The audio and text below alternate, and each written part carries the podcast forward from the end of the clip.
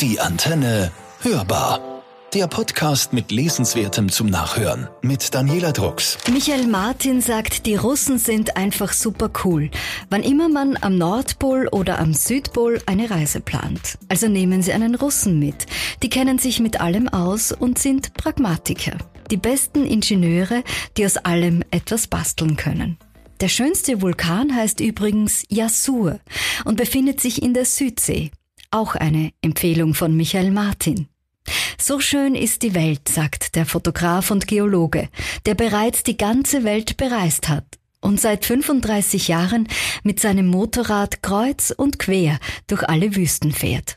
Dass Reisen fröhlich macht, wissen wir. Aber Reisen ist auch ansteckend. Und wenn man Michael Martin zuhört, erwacht die Reiseseele und bekommt Flügel. Das Buch Das Wesen der Wüste ist herrlich entspannend zu lesen. Es ist Abenteuer pur. Michael Martin bleibt dabei Realist. Die Wüste ist mit Vorsicht zu genießen. Nicht so sehr wegen den Tieren, sondern wegen der Sicherheitslage. Die Sahara ist bedenklich gefährlich. Martin sind auch Kugeln in der Sahara schon um die Ohren geflogen. Er besitzt viel Intuition und hat viel Erfahrung. Er ist den Einheimischen immer nahe und spürt, wo und wann etwas faul ist.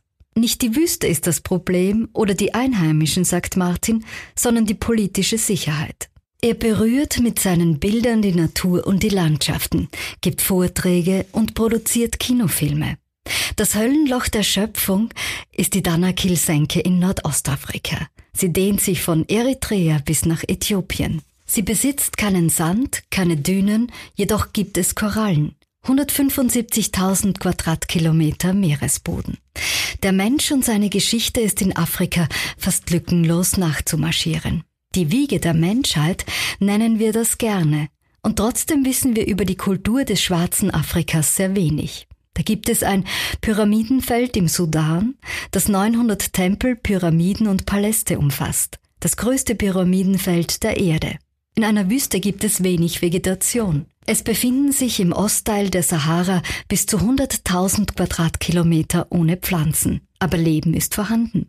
Aus den Bodenproben an den südalgerischen Grenzorten hat man in einem Gramm Erde 3300 Pilzsporen und 10.000 Bakterien gefunden. Vergleicht man die Sahara mit einem tropischen Regenwald, fallen 1400 Pflanzenarten auf nur wenige Quadratkilometer im Vergleich zur Sahara von 9 Millionen Quadratkilometern. Michael Martin kennt aber auch wilde Schießereien, wie er schreibt, in Libyen und im Niger. Man muss aufpassen, nicht zwischen Polizei und Schmuggler zu geraten, schreibt Martin. Es ist ein Abenteuerbuch zwischen Wüsten und Halbwüsten, zwischen Trockenwüsten und Eiswüsten, Sahara, Gobi, Atacama und Grönlandeis. Er fährt mit dem Motorrad an Tieren vorbei, die fast ausgestorben sind, wie der Strauß in der Teneré, oder begegnet der Himmelstreppe in Marokko und trinkt in Äthiopien einen Espresso gelassen zwischen einer Schar von Kindern. Die Wüste ist eine optische Überraschung. Tattelbalmen im Tschad, riesige Kakteen in Arizona und Blütenmeer am Colorado Plateau. Eine unumstößliche Tamariske in der Sahelzone. Träume begleiten uns durch das Buch und die Bilder helfen uns, es in der Wirklichkeit zu glauben. Die Erde ist unglaublich schön. Und die Menschen, die in dieser klimatischen Herausforderung leben, ebenso. Und wenn der Durst zu groß wird, wie in Mauretanien, dann trinkt man weißes Gold, Kamelmilch. Störrische Viecher nennt Michael Martin Kamele, weil ihnen dauernd etwas nicht passt. Martin kann sich für die Milch und ihre Erzeuger nicht erwärmen, aber leicht salzig soll Kamelmilch schmecken. Die einzige Nacherzählung von Martin, ansonsten ist alles selbst erlebt. Es gibt wohl kaum einen Fotografen, der mehr Wüste erlebt und verstanden hat als Michael Martin. Aber das Abenteuer geht weiter. Das Wesen der Wüste von Michael Martin. Eine faszinierende Welt, erschienen im Ludwig Verlag.